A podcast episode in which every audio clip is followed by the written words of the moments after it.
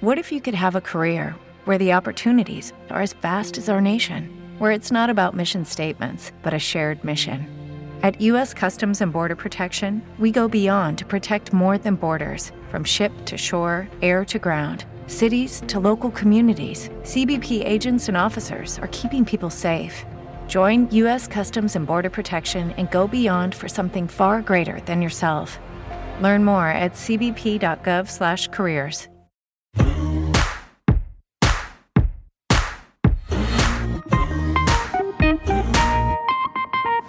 Muy, muy, muy buenos días, martes 14 de junio. ¿Sabéis que es además de martes?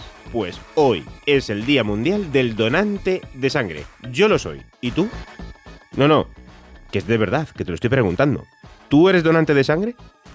Venga, coméntanoslo en nuestras redes sociales. Yo soy donante de sangre. Venga, animaros. Y etiquetad a Cruz Roja y a Muy Interesante, por favor, para animar a más gente a donar sangre.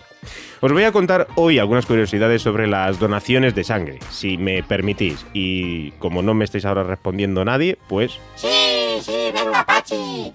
Eh, de repente me han aparecido por aquí voces que no sé de dónde venían, porque hoy mi compañera no está. Por suerte, por suerte, que hay veces que, madre mía. Venga, empezamos, de verdad. Según la Organización Mundial de la Salud, cada año se produce en el mundo 118,5 millones de donaciones de sangre. El 40% tiene lugar en los países más desarrollados, donde vive tan solo el 16% de la población del planeta.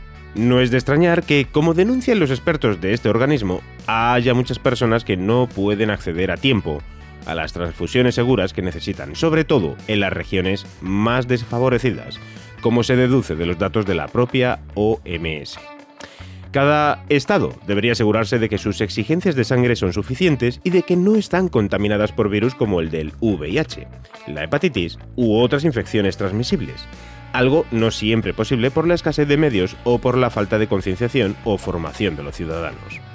Las donaciones son imprescindibles en muchos casos. Las necesitan mujeres con complicaciones obstétricas, ya sabes, embarazos ectópicos, hemorragias, pero también niños con anemia, afectados de traumatismos graves, quienes se someten a intervenciones quirúrgicas complejas, personas mayores que ya sabéis que debemos cuidarles muchísimo y que en los países ricos, los países desarrollados, los pacientes mayores de 60 años reciben hasta un 75% del total de transfusiones. Las eh, donaciones de sangre deben de ser regulares, porque la sangre solo se puede conservar por tiempo limitado.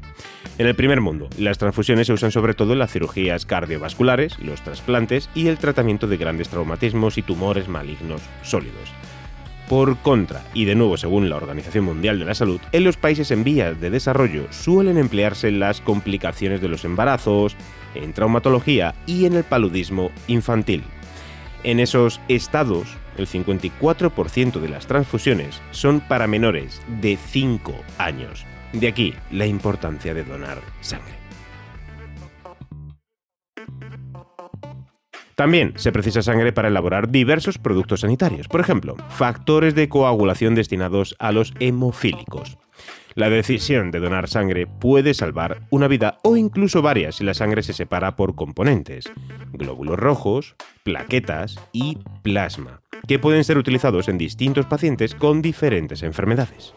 Además, en los últimos años, el coronavirus está perjudicando investigaciones imprescindibles para el futuro de muchas personas. Antonio Pérez Martínez, jefe del Servicio de Hematoncología Pediátrica del Hospital Universitario de La Paz, en Madrid, advierte de que existe una desinformación por parte de los organismos reguladores en materia de investigación.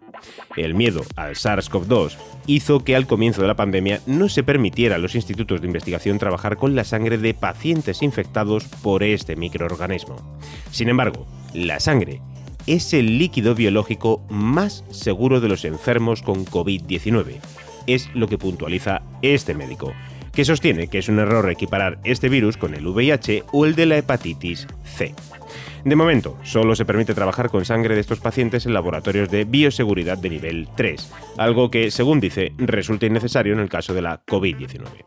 En su opinión y en este asunto prevalecen el miedo y la histeria frente a la ciencia. Y aquí siempre nosotros estamos del lado de la ciencia, ya lo sabéis. Os animamos a donar sangre porque como ya os he dicho es muy necesario y salva vidas. Os envío un saludo desde la redacción de Muy Interesante. Nos escuchamos aquí mañana, ¿de acuerdo? Sí, aquí estarás mañana. No sé de qué vamos a hablar mañana. Pero algo seguro que interesante, segurísimo. Ya verás cómo sí. Un saludo de quien te habla, Iván Pachi. Hasta mañana. Chao.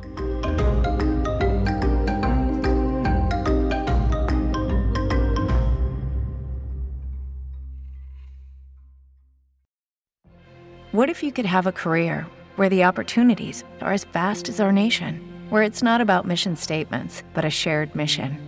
At U.S. Customs and Border Protection, we go beyond to protect more than borders from ship to shore, air to ground. Cities to local communities, CBP agents and officers are keeping people safe. Join U.S. Customs and Border Protection and go beyond for something far greater than yourself. Learn more at cbp.gov/careers. ¿Te preocupas por tu familia? Entonces, ¿por qué darles solo huevos ordinarios cuando pueden disfrutar de lo mejor? Eggland's Best, los únicos huevos con ese delicioso sabor fresco de granja, además de la mejor nutrición, como 6 veces más vitamina D, 10 veces más vitamina E y 25% menos de grasa saturada que los huevos regulares, además de muchos otros nutrientes importantes. Así que, dales los mejores huevos. Eggland's Best, mejor sabor, mejor nutrición, mejores huevos.